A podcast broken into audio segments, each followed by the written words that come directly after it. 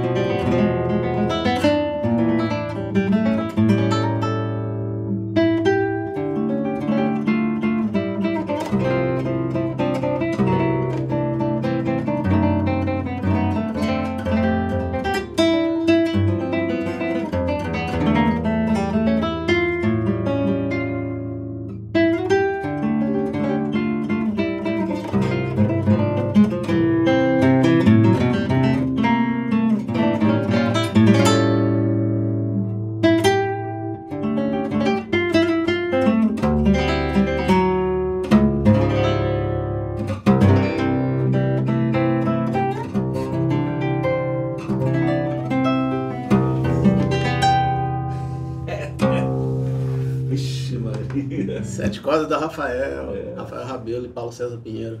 O nome dessa música é Sete Cordas? Sete cordas. Que arraso. Bom, então, gente, hoje a oportunidade que a gente tem aqui hoje, já está com um músico desse gabarito aqui, o Rogério Caetano, é, é o seguinte, Rogério, a, gente, a nossa ideia aqui é sugar toda a sua informação. Estamos aqui para isso. Então a rapaziada aqui mandou várias perguntas. Nelson, bom, apresentando, Léo Justen, Nelson Faria, Rogério Caetano, fazemos essa mesa redonda de bate-papo sobre música. A gente vai procurando na internet aqui. O Eloy Márcio está perguntando qual a melhor forma de estudar os sete cordas? Olha, eu comecei direto no sete cordas. Eu nunca toquei violão de seis, né? Então a melhor forma para você tocar o, violão de sete cordas é você é, ouvir as grandes referências, tirar, imitar. É o primeiro passo que todo mundo tem que fazer. né? Eu fiz isso também e, e o cara que a gente tem como grande referência é o pai de todos nós, que é o Dino Sete Cordas. Então esse é o pontapé inicial que todo mundo tem que tomar. Não sou só eu que fiz isso, né? Todos que vieram depois dele fizeram isso. Então esse é o primeiro passo. Rogerinho, você está falando uma coisa aí que eu, bicho, eu tenho que chamar a atenção para isso que você falou, você falou uma coisa muito importante. É, porque a minha escola é exatamente a mesma, a mesma sua. Não, não no violão, mas na Uhum. guitarra. Sim, claro. O que, que eu sempre defendi? É, cara, você tem que beber da fonte, cara. Claro, O que, exatamente. que o cara fez? Deixa eu ver o que, que esse cara fez. Né? Exatamente. E aí é eu vou. E, e eu lembro quando eu cheguei no Brasil, quando eu lancei meu, meu, meu primeiro livro, Arte da Improvisação, e é um livro que fala muito disso, são frases, ideias. O cara falou, olha, tá, Eu estudei muito com esse livro aí. é, que honra, pô. E aí eu lembro que, que, que surgiram muitas críticas, assim, ah, mas aí o cara não vai ter personalidade porque ele tá, ele tá copiando um outro cara. Eu falei, bicho, não é assim. Se o cara não tem personalidade, ponto final, não vai ter. Claro. Mas, cara, quando você pega uma ideia de alguém, aquilo te inspira Te inspira com certeza. a fazer milhões de outras coisas. A gente ouve você, você veio do Dino, diretamente. Sim, com né? certeza. Mas, cara, você tem a sua assinatura, a gente ouve você e você é o Rogério Caetano. Sim, né? exatamente. É, a pessoa não precisa ter medo disso, cara. A gente tem que quebrar esse, mito aqui no Brasil, porque nos Estados Unidos os caras lá têm uma escola violenta de improvisação, porque esse é o método que eles usam. Exatamente. E tem, e tem um, Agora aqui no Brasil fica aquele mito, não, mas aí eu não vou copiar o cara. Mas, porra, você É. não vai copiar o cara que faz um negócio genial. Isso é um estudo, faz parte do, do teu processo de aprendizado. Porque uma coisa que eu acho importante, Nelson, é você, é, quando você tem uma referência, você procurar entender a cabeça daquele cara. Isso. Como ele pensava musicalmente. Exatamente. né? Por exemplo, vou te dar um exemplo aqui. Tem uma gravação é, do Dino com a Clara Nunes, daquele samba do, do Nelson Cavaquinho, que é o Sol há de brilhar mais uma vez. fez. É o Dino. A luz há de chegar aos corações. Mal né? Depois eu fui ver, ouvi uma gravação do Rafael Rabelo com a, acho que foi com a Alcione. Ele fazia um violão diferente, mas com o pé no que o Dino tinha feito. Né? Ele faz ó, sol há de brilhar mais uma vez. Alô. Ele só mudou o baixo, Alguns porque o Dino fez. O Rafael fez. Então você vê que ele ouviu o cara, né? Então isso é, a gente tem que passar por esse processo, É né? fundamental. Fundamental para você depois o que tiver já absorvido essas informações dos caras que são que vieram antes de você, né? Daqui a pouco vão ter vários caras que vêm depois de isso. mim, que vão pegar a informação do Dino, que vão pegar a informação do Rafael, vão pegar a minha e vão dar um outro passo à frente. É, é isso, né? Assim a gente faz o parte da, da, da- evolução, né? Eu acho que é por aí. Cara, você fala bacana. no curso de improvisação, você fala um negócio que é interessante que tem a ver com isso, que tem a ver com a linguagem, né? Que quando você vai aprender a falar o idioma, a primeira coisa que a criança faz é imitar. Exatamente. Ela não, não sai lendo um Exatamente. livro. Ela não sairia, não pega. Você pega um menino que quer, quer aprender a falar, o- é, então gente pega ali aquele, aquele dicionário e, o, Dá pra ele ali e, o- e um livro de gramática, vamos começar. Exatamente. Criancinha, é o seguinte: verbos. o que é verbo? Não é assim. Não é, não é. Você repete, fala comigo, papai, é isso. Papai, exatamente. Eu, eu acho um barato, é, puxando aqui um assunto para o lado acadêmico, didático, para o lado didático mesmo, nem acadêmico, mas didático mesmo. É, o Vitor Uten, ele tem um camp que ele faz lá nos Estados Unidos. Vitor Uten é um baixista. Baixista né? conheço, sim. Um E ele, é, e ele falou um negócio que eu falei, cara, esse cara tá falando exatamente o que eu penso e sempre pensei. É, que é um barato. Que no camp dele ele não faz divisão de, Níveis. de nível, não faz nivelamento. Entra quem quiser. Então pode um cara profissional, experiente, e o cara que está pegando o instrumento pela primeira vez. Eu achei isso Legal. genial e eu, aplico, eu apliquei isso no camp que eu fiz lá em Brasília. Uhum. Funciona muito. Não, não nivelar, não faz prova de nivelamento. Esse cara tá avançado, esse cara tem melhor. Aí você bota os novatos com novatos. Ele fala assim: você fazer isso em música é a mesma coisa que você chegar na vida real e falar assim: ó, bebê só conversa com bebê, adolescente só conversa com adolescente, Exatamente. adulto só conversa com adulto, cara. Não tem que ter a Não troca. tem. Não é assim. Não tem o. Não, não tem a troca. Não tem a troca. Porque ele fala assim: ele, ele fala assim se o cara é, é básico, é tão básico que ele só consegue fazer tem. Você dá essa responsabilidade pra ele. Fala, então você vai fazer tem. Mas, bicho, Segurão? segura isso aí. Exatamente. Você só vai fazer tem. E conta quatro e depois faz tem de novo.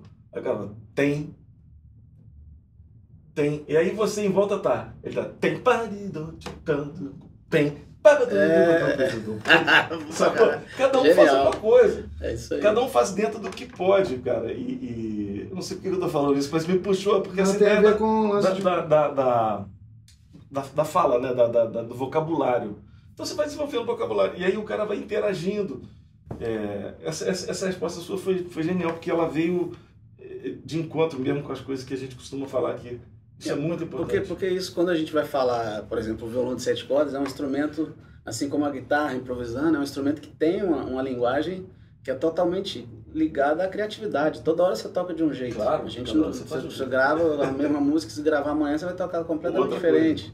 Então, é como você falou, a gente aprende as, as vogais, depois as palavras É. e depois as frases. Exatamente. né? E aí a gente, até a gente chegar a formular, né, falar sobre um assunto profundamente, mas você tem que aprender Exato. o básico. Exatamente. Eu sinto hoje em dia, assim, né, isso é uma coisa que muitas vezes as pessoas é, até dentro do universo do violão de sete cordas mesmo, elas ficam pô, encantadas né, com, com, com o Rafa, com as coisas que o Rafa. Até com as, com as coisas que eu gravo e tal.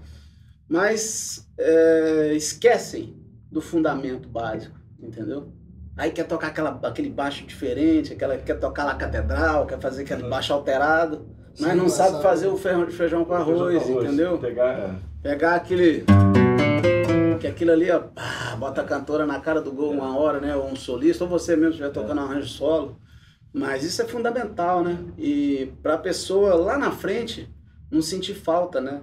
Não, não ter lacuna com relação à linguagem, né?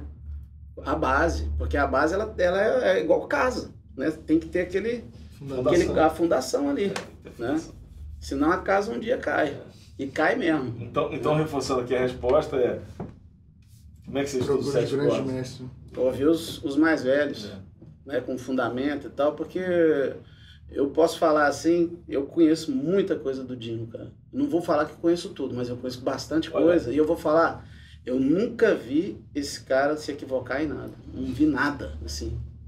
O baixo é tudo certo, é tudo no lugar, um negócio, cara. Então, porra, a gente tem que imitar ele, pô. Tem que, tem que aprender com Tem que aprender com ele. O Alexandre Carvalho teve aqui, a gente batendo papo, ele falou assim, que é, quando ele estava na Berkeley, acho que foi o Banacos, alguém falou para ele, ele falou assim, olha, se você pegar meia dúzia de cara, referências e transcrever, você não precisa vir para a faculdade não, velho. Fica em casa, já aprendeu tudo. Porque tá tudo ali, né? Tá tudo ali, cara. É, vai aprender direto tá com o cara. Tudo ali. E, é. e ele, e, e, o Alexandre falou também, cara engraçado, quando você começa a estudar um cara, a sensação é que você tá aprendendo com ele mesmo. Exatamente. Você começa a ouvir ele fazer, depois na outra música você faz, opa, peraí, ele fez aquele... Ele fez diferente. Ele fez é, a, mesma coisa com um pequeno, como você mostrou. É, porque tem um lance do sotaque, né? Você vai pegando os pequenos detalhes. É, exatamente. Pergunta interessante do João Maurício. É, João Maurício. Qual a diferença entre o violão de seis cordas e o de sete cordas, além de uma corda a mais, é claro? De, de... Sim, é, esse lance, o violão de, de, sete cordas, ele tem a mesma afinação do violão de seis, né?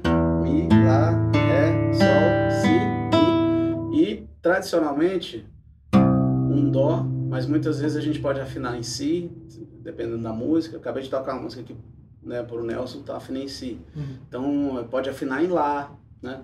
Agora o violão de seis cordas, tanto sete cordas, o Dino quando começou a tocar, ele já fazia a linguagem muito próxima dos sete cordas no, no violão de seis. Olha só. Né? Ele só não tinha a sétima corda, mas ele já fazia.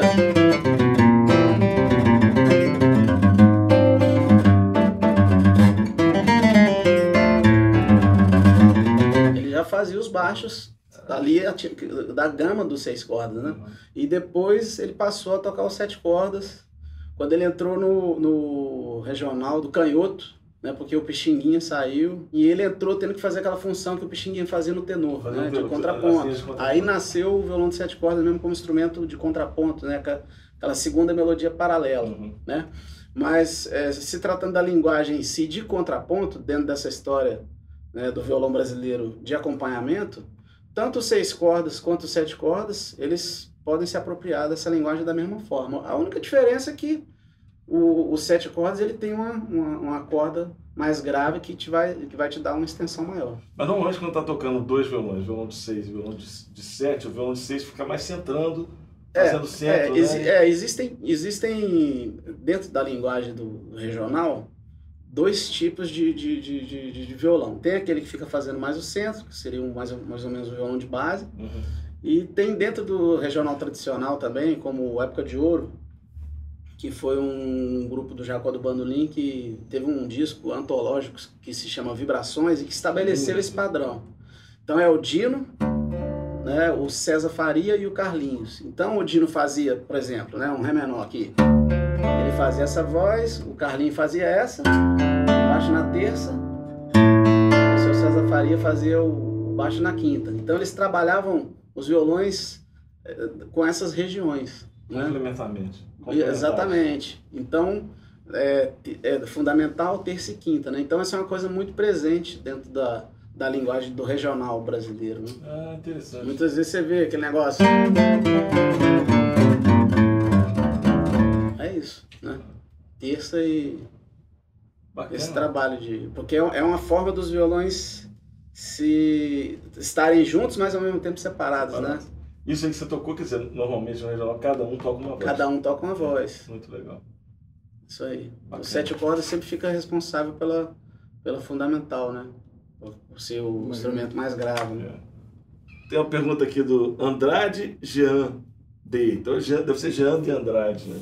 É. Ele fala uma coisa interessante assim, é, na cadência 251, é, tem um caminho que você faz o 251, mas quando chega no 1, ele pergunta aqui, o que que eu faço quando chega no, quando para num, é, simplesmente toca a escala, o que que eu faço? Quando ele chega no 1 e fica parado, porque às vezes você tem dois, Ah, ele, porque você tem a cadência, no né?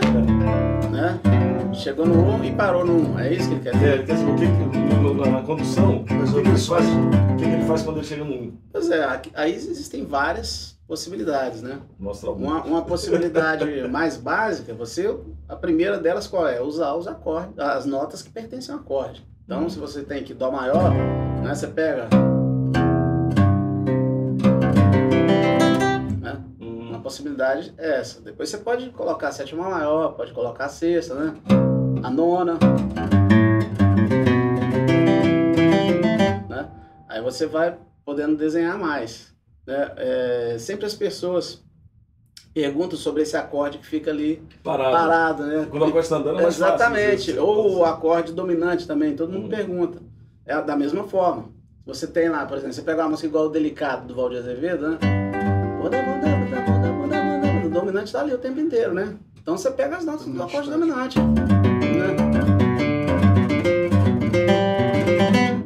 Vai embora. Esse é o primeiro passo. Depois você bota a nona. Né? E aí vai, bota a quarta aumentada. E aí vai andando. Agora gastou. Vai botando essa música.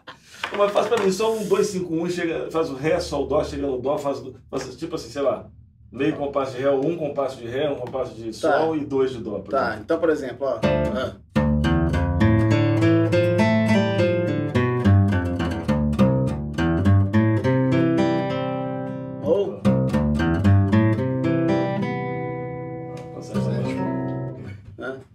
Fazer uma pergunta do guitarrista Nascimento, que é uma pergunta mais é, abstrata. O que, que você ouve? Eu- imagino o que, que você esteja ouvindo atualmente, porque você deve ouvir muita coisa. Cara, eu vou. Nesse, nesse ponto aí eu sou bem assim, eclético mesmo. Eu gosto de ouvir tudo, cara. né? ultimamente, uma coisa que eu tenho ouvido bastante é eu adoro música erudita. né? Então eu gosto muito de ouvir Beethoven, Borodin, eh, Samuel Barber, eh, Mendelssohn, eh, e vários né, desses, desses craques assim mestres, né? Adoro, bicho. Aí vou, quando eu vou dar aquele relax, eu gosto de ouvir isso. E ultimamente, assim, eu sempre ouço também bastante samba em casa, né? Choro, música brasileira de forma geral. Gosto também muito de ouvir o Nils Pedersen, aquele baixista. Tô estudando ele pra caramba agora, tirando uma- algumas coisas dele. O Wes Montgomery eu gosto pra caramba, Essa né? De- demais. E eu gosto também de dois cantores que eu sou apaixonado, o Nat King Cole Uhum. e o Sinatra, né? Adoro os dois, cara. E ultimamente, por causa das minhas filhas, né? Estão apaixonadas agora pelo, pelo Queen, também tenho ouvido muito Queen. Ah, é por causa do filme. Por causa do talvez. filme, é. Aí. Ai, o Fred Mercury, minha filha toca piano, né? Aí ela quer imitar, fazer o plim, Eu vi um vídeo dela. É, né? Eu viu, vi, é. Bem legal. E é, qualquer tipo de música que eu puder absorver para aplicar na minha música, eu, Ah, coloco, bacana. boto. Sempre aprendendo, né? É, exatamente. Uma vez eu vi você tocando o Metallica, não sei se foi na, na internet, tocando Enter Sandman, eu acho. Sim, era o. Né? É, Eu qual é adoro a história Metallica. disso aí? Então, quando eu morava em Goiânia, a gente teve uma- um grupo de, de rock lá, Não, os amigos Sério? sério? É sério. Tocando sete quadras? É, Eu tocava sete quatro também, eu tocava, eu tocava baixo. E aí a gente tocava, bicho, músicas da, da- do, do Nirvana, Metallica, Iron Maiden, tinha várias Sacudiu o cabelo e tudo? É. Aí eu adorava, essa música eu adoro, cara.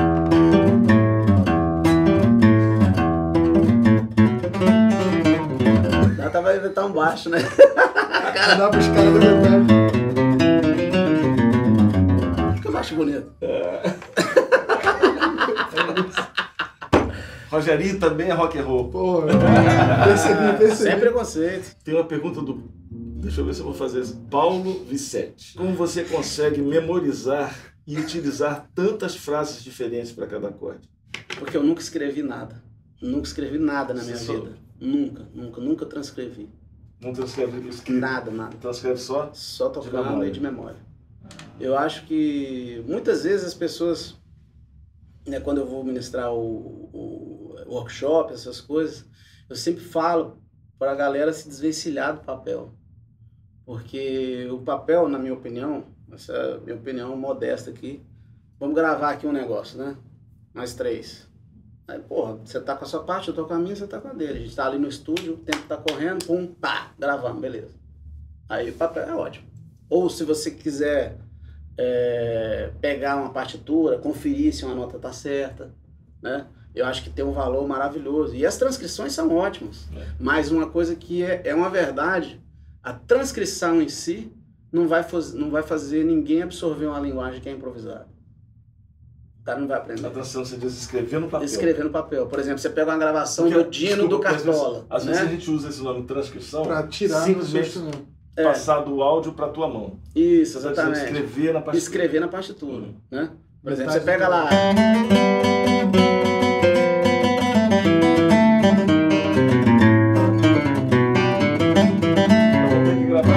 Né? por causa do nome do disco, não É, vou ter que gravar essa. É, exatamente. Então, por exemplo, é, esse lance de não escrever me fez desenvolver uma, uma percepção, é, junto com a percepção musical, me fez, me fez desenvolver uma memória musical muito grande, sabe? Assim, de, de não esquecer mesmo as coisas. Você usa repetição? Você fica, pega uma frase e toca ela várias vezes? Sim, toco, mas, mas, sempre, mas sempre junto com a gravação, sempre junto com o tempo real, assim, né? Ah, ouvindo no disco e tocando junto. Ouvindo e tocando junto. Sempre foi, meu estudo sempre foi esse. Ah, Nunca toquei assim com o violão, ah, agora eu vou levar. Sempre junto com as gravações. ah, Porque eu sacava que. Eu sempre vi que dentro desse lance do violão de sete cordas, uma coisa primordial e fundamental é a precisão. Né? Então você via assim aquele, o Dino fazer aqueles baixos né, cirúrgicos, aquele pá, assim, no tempo certinho. Né? Então eu sacava que aquilo era. Eu tinha que fazer aquilo, como ele fazia, né? E é assim que eu, que eu me desenvolvi. Alan Reis. Alan Reis pergunta qual o caminho para reharmonizar? Literalmente quebrar a música e colocar tudo que dá? É isso? É, eu acho assim que colocar tudo que você sabe numa música, eu acho que não é por aí. Você tem que segurar para aplicar alguma coisa que você descobriu né, na hora certa. Acho que isso tem muito mais valor né, do que você pegar uma música e alterar uma música inteira Inteira. né? E outra coisa é o seguinte, tem as músicas que comportam isso, né? Tem músicas que não comportam. Não que uma música seja melhor do que a outra, mas você é aquele, aquele lance que eu, que eu falei lá no dia que a gente gravou o Café Lá em Casa. Quem determina isso é a música. né? Agora, se você quiser fazer uma, uma reharmonização dentro de uma, de uma música que seja relativamente simples, né? Por exemplo, eu, eu já vi... Tem um arranjo que eu acho maravilhoso, genial, do, do da Orquestra de Cordas Brasileiras, que tem uma música do Jacó que chama é, Alvorada. Tadã.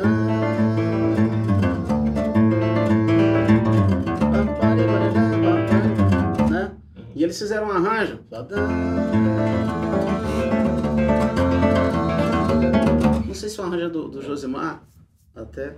Agora não me lembro se é do Marcílio. Mas assim, é um tipo de, de coisa que você tem que. Você pode fazer isso, né? Mas você tem que ter uma, uma consciência ali harmônica do que você pode aplicar, né? Tem várias Exato. coisas que você pode, né? Você pega uma música. Sim, deve haver o perdão. Sim, deve haver o perdão. Para mim, sim, deve haver o perdão. Para mim, né? Com a, com a experiência e aplicação de algumas coisas, você vai desenvolvendo essa, essa capacidade de, de modificar uma harmonia.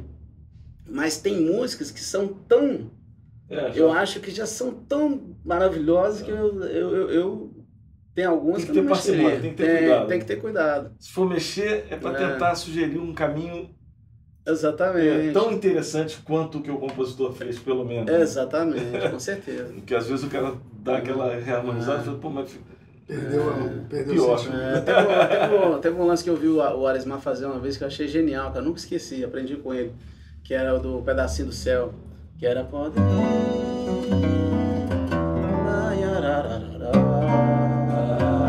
esse violão bem francês, é. Dá pra fazer de novo, né?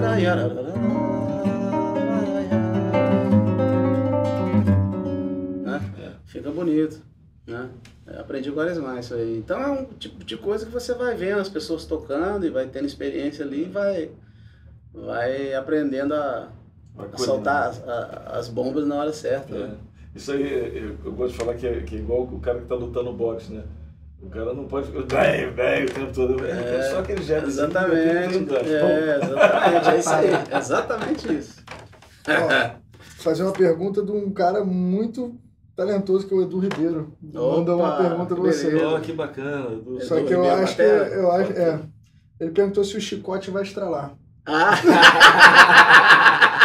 Grande Edu, cara. Chico, um abração aí, Edu. O Chicote vai estar lá é quando a gente fala, é, que eu falo que não tem é, sete cordas de aço, não pode ter mão de alface, né? bicho? Tem que ter a patada, de, é, o som tem que vir mesmo, né? Aí eu falo, o chicote vai estar lá. O chicote são as cordas de aço. Aí vê se tá bom, Edu. Vai estar lá, né? Esse violão, pô, fala, bicho.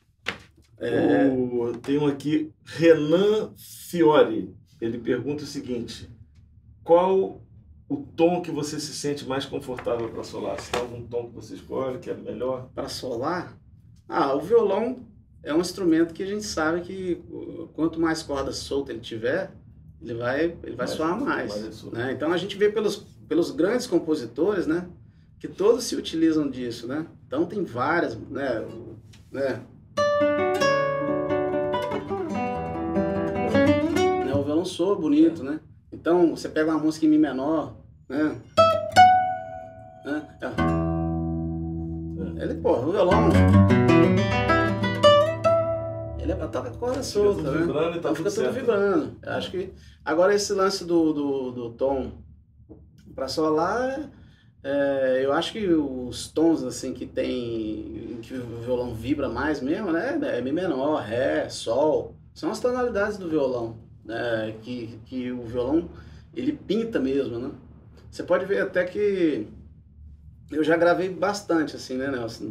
Gravação de estúdio. Então, no ano passado, não, um ano retrasado, eu fiz um- uns posts no Facebook passando por todas as tonalidades, maiores e menores. Tudo gravação que eu fiz em estúdio, com Olha outros artistas. Então foi Dó, Dó sustenido, Ré, Olha que bacana. maiores e menores, né? Cromaticamente. Então, é uma coisa que a gente passa a ver que cada tonalidade ela tem uma particularidade É. né? E muitas vezes uma música que você toca num tom, é, por exemplo, tem uma música do que é o Visitando Recife, do Canto da Paraíba, que ele gravou originalmente em Fá. Só que tem muita gente que toca em Sol, porque tem mais corda solta, o violão vibra mais, soa mais. Mas ele compôs originalmente em Fá. Então tem essas coisas, né, que você pode... Marcão Pereira, por exemplo, ele gravou o Desvairado em Mi menor, isso e ficou lindo, né? Originalmente ela é em Ré menor. Ele gravou em Mi e ficou maravilhoso. Então acho que o violão ele, ele te dá essa, essas possibilidades, né? E com relação a, a as a, a- partir do momento que você vai fazendo as frases, falando das frases em si, você vai vendo uma coisa que com a experiência a gente vai desenvolvendo, né? Você vai vendo que nem todas as frases, se você transportar da mesma forma, elas vão soar bem, Ah, interessante. né? Então você começa a descobrir que cada tonalidade Tem suas frases. tem suas frases, tem suas pacote de frases, é particularidades, que vão soar melhor, É. né? Vão cumprir a mesma função, mas que tem uma coisinha ou outra diferente. Inclusive, quando na frase tem uma quarta solta, né? Exatamente, aí que tá, Aí é. né? Você pega, por exemplo, Ré menor, você pegar aqui o negócio, ó.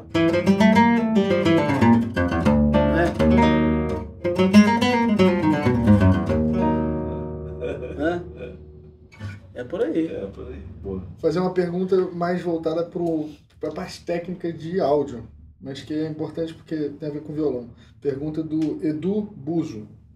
É, Nelson e Rogério, né? qual é a melhor maneira de microfonar um violão para show ao vivo com banda? Porque é uma questão, né? Olha, eu é, vou te falar. Uma coisa que eu uso é, em gravação, por exemplo, de DVD de samba, eu não uso o microfone. Eu uso. Lindo. Atualmente estou usando um captador que chama Harmonic Microfones, que está me atendendo super bem, porque ele tem um, um sampler de, de mic com o piezo, né? Uhum. Então tem um Ah, mic tá. aqui, tem um mic aqui, aí dá para misturar ali. Mas dependendo da situação, você bota mais captador ou mais o mic, né? Mas antes de eu usar esse captador, eu usava o Highlander. Então o que, que eu fazia? Eu só tinha o aí- mas aí eu usava um pedal da Aura, que, me, que Ah, atende que super bem, que é aquele sim- simulador de microfone Que traz os harmônicos que traz de os volta. harmônicos de volta. Então Que dá é- uma aliviada. Uma vez, é, eu não posso citar o nome aqui, mas tinha um DVD, cara, que foi gravado ao vivo, assim, de um jeito maravilhoso. E o produtor queria refazer tudo. Eu falei, cara, não faz isso, pelo amor de Deus, cara. Assim, a performance estava tão de todo mundo, assim, amarrado. Eu falei, não, não faz isso, refazer tudo, cara. Eu falei, cara, eu tô com um negócio aqui no carro que vai salvar, ou... deixa eu te mostrar. Aí passei aula, passamos aula lá no DVD inteiro, cara. O cara ficou É. feliz da vida, porque ele estava incomodado com o som instalado de captação, entendeu? É, é um problema. É um problema. É A gente, usa, tá é, e- a gente usa no Café Lá em Casa, a gente usa esse microfone que a gente está usando aqui O agora. DPA, né? Nos meus shows, É um DPA. solo ou coisa com formação pequena, eu só uso DPA É. também. O, o DPA, ele tem. Para show grande, é engraçado, de- depende muito de como você. Porque para show grande, realmente, É porque ele o vaza, né? microfone não tem jeito que ele pega. Vaza. Ele tudo. pega todo mundo que está É, tocando, né? Então, Por exemplo, você tá gravando lá, o cantor dá uma desafinada, como é que vai refazer o cara? é, tá vazando ali é, no seu microfone, É, não tem jeito. sim. Mas não, não- mas não só por isso. Às vezes, vamos supor que não seja gravação, você tá lá no. Você tá no, no, num show ao vivo, só que não vai gravar, só para você ter. Tem muito problema de feedback. Tem, né? tem. Porque ele capta sim. Ele capta, é, e ele capta a cena inteira e tal. Hum. Mas engraçado, esse, o, o DPA especificamente, se você, é, se você não colocar muito retorno para você, se você, por exemplo, botar um retorno num, num, num fone, num earphone, e não colocar retorno para você, e deixar ele só lá na frente, ele vai falar direito e não vai te dar o problema Sim, exatamente. Quando É. eu vou tocar sozinho, por exemplo, eu só boto ele lá pra fora, nem, pego, nem fico com retorno. Muito melhor, né? Muito melhor, porque aí você ouve o som da sala ouve o inteira. som da sala. É E aí, porra, melhor, né? ali pra você tocar é, É muito uma mais. delícia, né? Ah, Fora que vem É as, céu, as né? reflexões da sala, aí é, você toca, porra, nossa tudo fica bom, né? Fica, fala, fica, porra, tudo fica bom, é maravilhoso. Eu toquei agora, engraçado, né, cara? E a gente fica mal acostumado, né? Pô, Depois que você toca com o microfone, voltar pro captador Não em dá. algumas situações. Não, é, você vai tocar. É duro, é duro. Você vai tocar no, com, com, com o captador, parece que o som morre na boca do. do- do- É. Ele não tem harmônico nenhum. Então fica tudo que você toca fica ruim, fica, É. você fala, perde a inspiração total. Isso aí é um problema, mas esse, esse negócio que ele falou, esse, esse aural, não sei o que, tem, tem vários, inclusive tem um da. Um exciter, isso? É como se fosse um exciter, na verdade. Ele, é, é- ele puxa os, os, Os os harmônicos. harmônicos de volta e aí, e aí funciona muito bem você usar o, o, o piezo, O né, o piezo captador, ele, sem com- precisar usar microfone para não dar problema de microfonia. E o Exatamente. som vem, vem bem bonito. Vem redondo. E vem agora, redondo. complementar a pergunta, em estúdio, na situação ideal, vocês sozinhos, como é que vocês microfonam o violão? Olha, no meu caso específico aqui do sete cordas de aço, é, tem que ser um microfone de cápsula pequena, né? Schweppes, eu gosto. E também o Um décimo segundo KM184. caixa. Aqui acabou, não precisa de mais nada. Só esse aqui, ó. Pum. Já fala. Já, já, já rola bem pra caramba. Ele fica definido e. Agora pro, pro violão de nylon, eu já vi as pessoas usando mais aqui, assim, né? Às vezes assim. E, e microfone de cápsula grande, né? É, tem um, normalmente o que eu vejo muito é um parzinho, um pro décimo segundo e às vezes um no tampo. Sim, eu, eu, tenho, eu tenho um parzinho desse do KM184, né? Uhum. Só que quando eu toco, eu mexo muito, entendeu? Então eu fiquei, comecei a ficar incomodado de. Dessa Você passa o som e aí você dá uma mexida, já, muda o som. tudo. né? Aí o DPA eu prefiro porque eu prendo ele aqui, ele, Ele fica, fica aqui. o Eu posso, o violão, meu irmão, tá preso aqui, então não muda o som. Digão Ferreira. Ele pergunta, Rogério usa corda de aço Para mim, o timbre do aço no set é insuperável, assim como o Dino usava. É, essa é a minha paixão, né? É esse som. Eu, na realidade, na minha carreira inteira, sempre toquei esse violão, né? Teve um disco que eu gravei com sete cordas de nylon, que foi meu, meu terceiro disco artístico, assim, que serviu para me mostrar que o que eu amo mesmo é o, é o sete cordas de aço. Foi, é, sempre foi meu instrumento. Então, esse som que vem do Dino, que foi ele que fundamentou isso, né, que estabeleceu esse padrão, é o som que eu amo, né, é o som que eu escolhi. Então hoje eu procuro é, me apropriar desse som. Só que hoje tem, tem uma evolução na, na loteria do Brasil que os violões são equilibrados, né? Você pega um violão desse, por exemplo, do Agnaldo, que é esse aqui, pega. Né?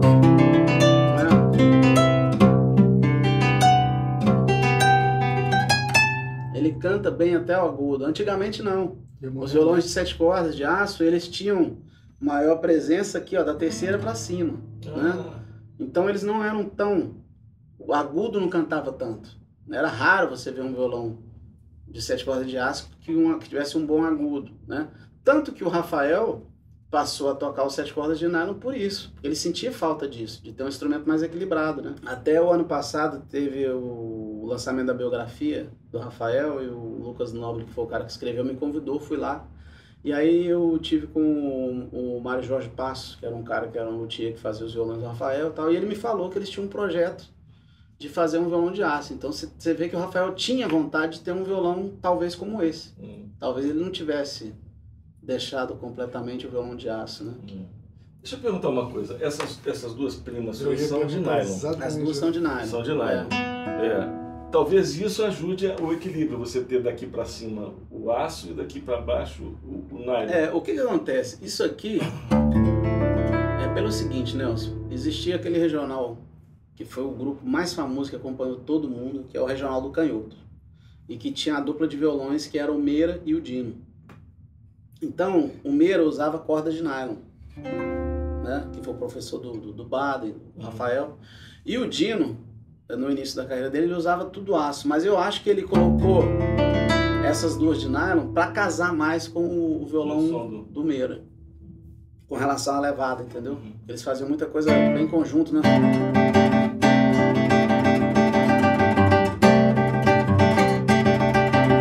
Aquelas levadas, né? Uhum.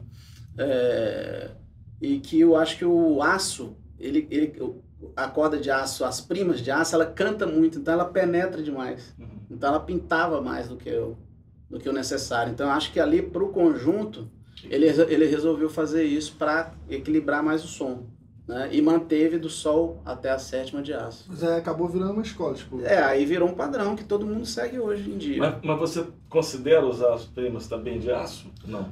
Uma vez o, o Paulão me convidou para gravar um disco que ele me pediu para fazer isso. Ele falou, Rogério, aqui o padrão do disco é para relembrar uma coisa bem mais da antiga. Então eu queria que você colocasse as duas de aço. Mas aí o que acontece? Dentro da levada, você vê que ela ela, ela pinta demais, entendeu? Ela fica, ela fica brilhante, aquele negócio. Sabe? Eu acho que foi por isso que o Dino colocou as duas de nylon para casar mais com, com o contexto ali do, do regional do canhoto. O Dino e você usam aço da, da terceira, terceira até a sétima, e, e, a primeira e segunda A primeira e segunda jornada. Esse é o padrão que ele estabeleceu.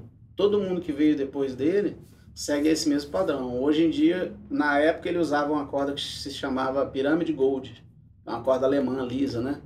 E hoje ah. eu uso essa aqui, que é a da Dario. Acho que é. Uh, a Chromes. A Chromes, né? Que é, que é a corda lisa, é. que é para guitarra. É. Por isso que a gente viu no programa lá o, é. o quanto casa, né? A guitarra com acústica com sete é. cordas de aço. Acho que esse é um dos motivos.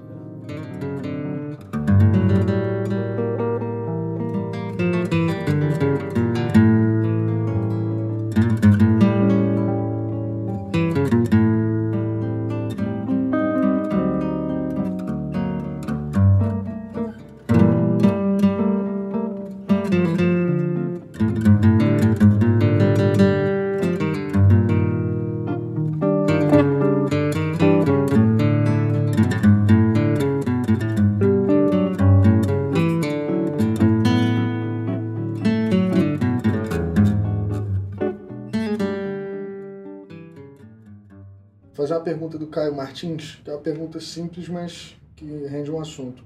Como ler partitura para violão? Se na partitura tem Dó, Ré, Mi, qual é a região do braço que eu devo tocar? Que tem a ver com transposição, né? É, Não, às vezes não, porque o violão tem aquela coisa de, da, da mesma nota estar em vários lugares, né? O que, o que que você É. faz quando você tem que... Por exemplo, na, na cultura do violão de sete cordas de aço, ele é um instrumento que é, poucas vezes a gente é, vê uma partitura assim como é a partitura escrita para violão, né? com, com casa, com C. Então, então as pessoas, sim. né, a casa, o zero, aquelas coisas, né, Que a corda surda, o dedo tem e tal. muito mais Não informação. tem. Então, para o violão de sete cordas, culturalmente, o próprio Radamés eh, escrevia ele em clave de, de, de sol mesmo, né? E ele colocava as linhas ali a mais, né? Como você Linhas pega ali é, as linhas suplementares a mais. Então ele botava dó, né? Quatro linhas É, lá embaixo. lá embaixo. Então, é como se fosse um instrumento melódico. As grandes, a maioria das partituras que, que às vezes eu, quando vou gravar, tem, é, trata como um instrumento melódico, assim. é, é, tem as notas, você toca ali as notas de um arranjo, né? Mas é, é diferente de, de uma partitura para violão solo, né? Eu até confesso aqui que minha leitura não é assim aquela leitura de violonista erudito à primeira vista. Uhum. Digo assim, com relação a, a uma partitura de violão clássico, Uhum. por exemplo. Mas a minha leitura, eu tenho uma boa leitura, assim, de, de, cabeça de nota melódica, sim. No Fica a Dica Premium, a gente tem lá um curso de leitura que é bem bacana. Uhum. Assim como a gente tem um curso do violão de sete cordas que é bom demais, tem que passar lá para ver, que é muito legal, o Rogerinho detona lá. É, aonde eu, eu, eu sugiro pro cara, leitura melódica, E na trabalhar, trabalhar nessa região aqui. Sim. Porque, na verdade, todas as notas, por exemplo, esse- todas as notas que você tem nessa região aqui, você tem aqui também, do, vamos pensar em seis cordas, né? Uhum. Você tem aqui pra, da corda lá para baixo, Certo. e você tem aqui da, da corda Si para cima. Uhum. Não tem nenhuma nota que não tenha. Aí a única, a única coisa que faltam é a prima, esse pedacinho aqui, E o e o bordão, esse pedaço daqui para cá. Então Entendi. qualquer coisa você consegue ler aqui. Porque esse problema do violão de você ter uma melodia para tocar e você ter 10 opções diferentes, Dó, Ré, Mi, Fá, você pode fazer Dó, Ré, Mi, Fá, na mesma altura. É, pode tocar. e, e tem, tem um lance também, né, esse lance de, da cultura, da leitura, né, cara? Cara, uma vez eu, eu tive uma experiência que eu nunca vou esquecer da minha vida, cara. Teve, a gente foi tocar um lance no auditório do, do Ibirapuera, que era camerata de violões. bicho. Aí o Marco fez o arranjo. Aí, bicho, era eu, Diamandu, Penese, Marcelo Gonçalves, Zé Paulo, o Fábio Zanon, Mas só tinha cara ruim. Bicho, cara. Aí, Nelson, isso. bicho, aí eu falei, pô, aí, escolheu aí o Marcão. esse Pelé aí, Garrincha. bicho, aí, o, aí o Marco mandou, bicho. Pá! Chegou lá, meu irmão, 17 folhas. Eu falei, puta que.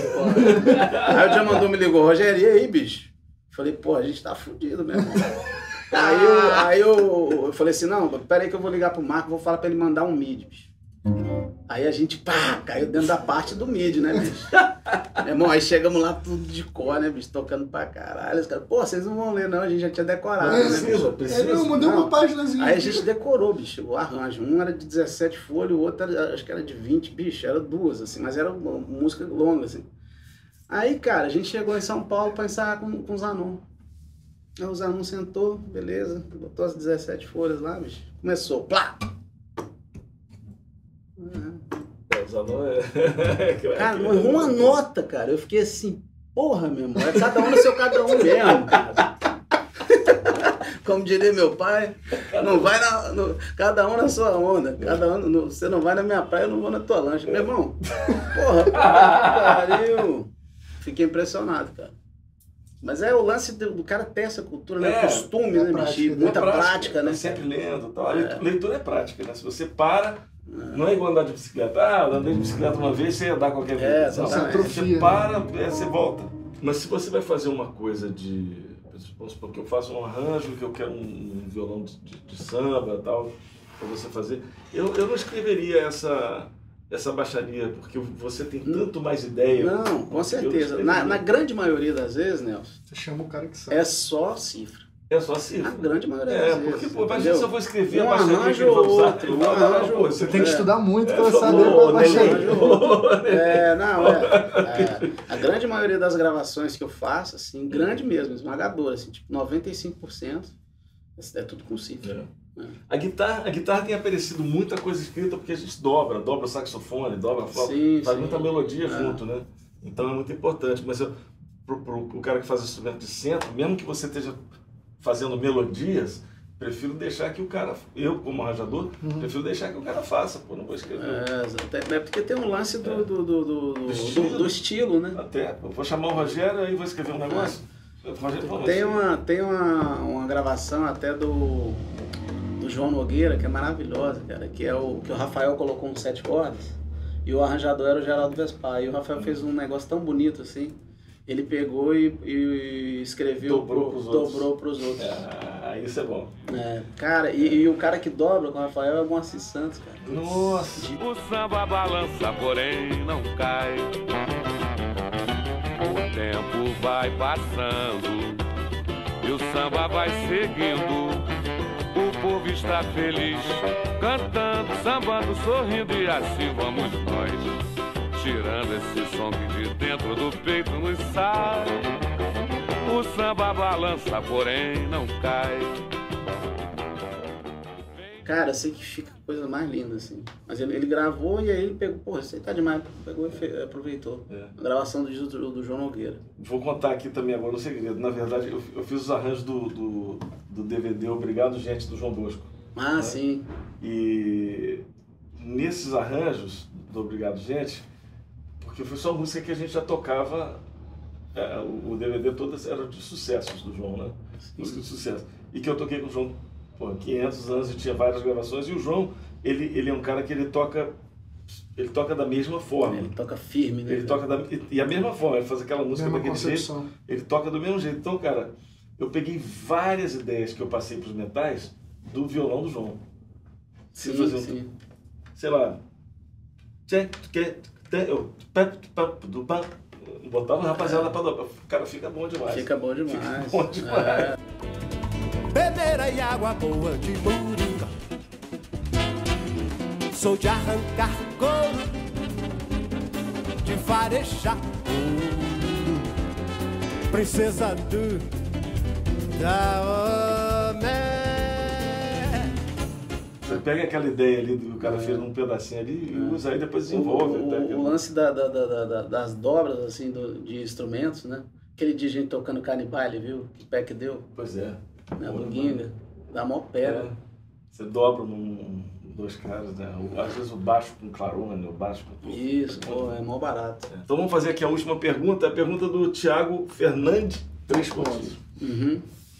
É, qual o violonista que inspirou você no início da sua carreira?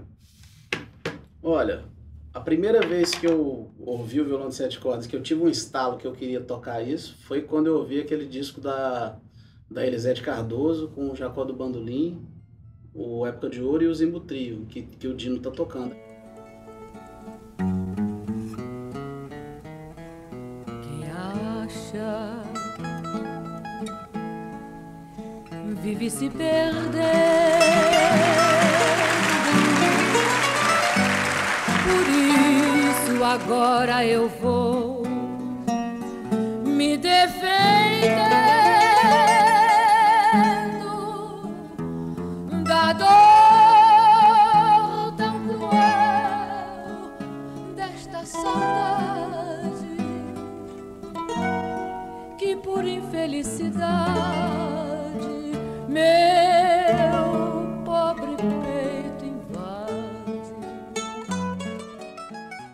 ouvi esse disco, aí eu passei a identificar o, os sete cordas em todos os outros discos que eu ouvia, mas que eu não tinha me atinado ainda, sabe? Aí eu passei, caralho, o violão, tudo que eu gosto aqui que minha mãe põe pra tocar, tem, né, esse violão. Então eu considero... Você não tinha o violão. Não tinha um violão. Eu tinha um violão de seis, mas aí o, um amigo me emprestou e aí passei a tocar, passei a tirar tudo. Mas o primeiro cara que realmente foi que me fez assim me apaixonar pelos sete cordas foi o Dino. E o segundo cara foi o Rafael. Quando eu ouvi o Rafael, aí eu pirei, cara. Aí eu falei, bicho, Eu vou tocar, eu vou tocar. Aí comecei a tirar tudo que, tudo que tinha um dia no Rafael, eu tirava. Tudo, tudo, tudo. Aí, aí teve uma vez que um amigo meu tocava, bicho, aqueles discos solo do Rafael, assim, imitava igualzinho. Aí ele falou, cara, você é outra pessoa, cara. Nunca esqueci. Você é outra pessoa. Rafael, você nunca vai ser o Rafael. Rafael é o Rafael, pô. É, Então você tem que pegar isso aí. Aí eu falei, caralho, é isso, é pô. lógico.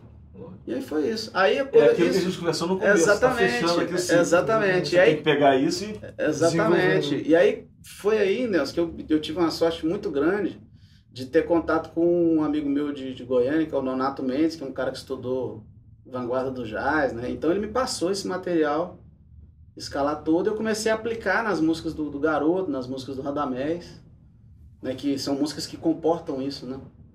É, as harmonias são substanciosas pra caramba, né? Então, e aí, cara, aí que eu, aí que eu dei um salto muito grande, assim, dentro da linguagem, porque eu comecei a aplicar as coisas, e aí, ao mesmo tempo, estava tendo aula de harmonia com o Alencar, em Brasília, que era um craque, né, do, do sete cordas, e aí tudo casou assim, cara, eu tinha mais ou menos uns 15 anos, e eu já tinha uma, uma, uma, uma linguagem boa, assim, do sete cordas, mais tradicional, né, Você começou a estudar com quantos anos? eu comecei a tocar com seis anos. E aí, com sete anos, eu já tocava cavaquinho. E aí tinha já um repertório, assim, de músicas do, do, do Valdir, do, do Jacó, como solista, né? Aí depois comecei a, também a centrar no cavaquinho e tal, e com 12 anos passei por sete cordas. Aí, 12 anos, bicho, eu caí dentro, assim, dos discos, aí eu tirando os discos, marcava de caneta, ia tirando, fui aprendendo tudo. Até que um dia o Nonato me viu assim, bicho, você tá tocando bem pra caralho, mas tá meio papai e mamãe isso aí, bicho. Vamos fazer as posições mais. É, vai lá em casa que eu vou te mostrar umas paradas. Eu falei, porra, vamos lá. Aí cheguei lá, ele me mostrou o Real Book de Jazz. Aí eu falei, que que é isso aqui, cara? Pra mim aquilo não existia, né? Bicho, isso aqui, você pode usar isso aqui tudo. Eu falei, ah, você tá de sacanagem. Aí ele me mostrou. E aí depois fiz um curso de verão lá com o Marco Pereira, que aí ele me mostrou outras possibilidades, bicho. Aí, meu irmão, aí, que- aí, aí fui, aí vai abrir o geral. Das coisas que eu já manjava, que eu já tocava de música brasileira, eu fui pegando esse material e aplicando em cima do que eu já tocava. Eu lembro que eu assisti um workshop seu uma vez lá em Brasília, no Sim. PPM. Sim, sim. E, e aí você falando lá no workshop, eu tava lá sentado, assistindo e tal. De repente você começou a tocar, eu falei, cara, mas isso aí é Charlie Parker também. Engraçado. É né? engraçado. Como é que as coisas se fundem? Eu falei, o cara tá tocando umas ideias que são, assim, ideias que também são, é, é, que são ideias do jazz. Sim, Quer dizer, você foi um Certeza. cara que conseguiu fundir essas fundir, coisas mesclou numa coisa só. sem condensou, perder, sem perder a sem per- cara. Exatamente, Isso isso é aí. muito importante. Cara, você pega um lance que vem de um É cara, sutil, né? um Charlie Parker, que é um jazz americano, não sei o que, você fala, aí quando você. Você pode falar, cara, mas isso aí é uma linha que. É, tem, Você é não muito, sabe distinguir, né? É muito, assim, as notas Similar, são muito, né? muito similares ao, ao- ao tipo de fraseado do Charlie Parker, É. mas o cara tá botando um violão de sete É. e com um sotaque totalmente brasileiro, né? Eu lembro que eu fiquei muito impressionado com ele ter workshop. Eu falei, pô, esse cara, eu já te admirava como músico, eu nunca tinha visto você dando aula. Sim, sim. Quando eu vi você lá, eu falei, pô, mas esse cara é um craque, além de, de tocar pampa, sabe ensinar, que é- é outra arte completamente diferente. Sim, né? claro. Esse- Nem sempre vê- tá vinculado a É, uma coisa e, tem, com e outra. tem o prazer em compartilhar. E quando eu vi ele tocando as coisas, eu falei, pô, esse cara fez um negócio muito único. Né? É, um, é, um, é um cara de violão de sete cordas que fez uma, uma linguagem muito única. Por isso que você é um destaque, é, é uma referência. Não, nesse fico, fico né? feliz demais. Esse lance, esse lance da- por exemplo, da, da, da- da linguagem, né? Às vezes você pega uma coisa muito simples, né? Por exemplo, você pega um baixo, né? Uma coisa.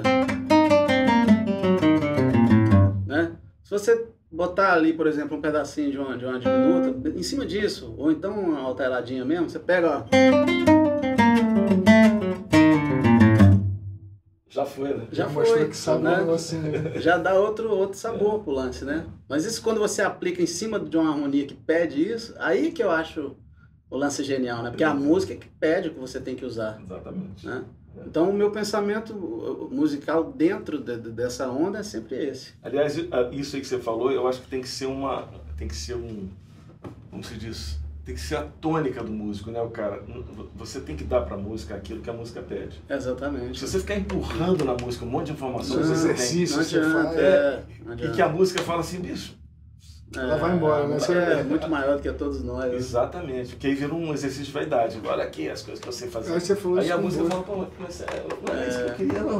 Exatamente. Dá licença, vou dar uma voltinha ali. Você falou isso com o João Bosco, eu achei maravilhoso, É. que ah, às vezes você tá tocando, mas a música não está presente. É, né? o João Bosco ele fala isso, cara. Ele fala. O Você- João Bosco falou assim, cara, a gente tem que andar muito coladinho com a música. Porque se você né, deixa de lado, ela vai embora, vai Ela buscar embora. outro. E aí você vai ficar Exatamente. correndo atrás. Exatamente. Genial. A gente tem que Aquela folha que cai no rio não para. né? e não para. né? Você tem que estar muito coladinho. Isso é muito Mas é isso importante, aí. porque a música ela vem, parece que é uma entidade, né? É Exatamente. muito louco. Você tá tocando e vem um negócio, a música acontece, acabou. Opa. Exatamente. E quem tá presente É. sente, né? É, quem viu, viu, quem não viu. Sente. Quem beijou, Exatamente. beijou. Quem não beijou, não beija mais. É, isso Então aí. é isso aí, beijão pra todo mundo. Beijo. Alegria Valeu, estar Rogério. aqui. Obrigado. Prazer. Obrigado pelo convite. Foi uma alegria. Prazer Léo, com vocês sempre. Parceiraço. Valeu.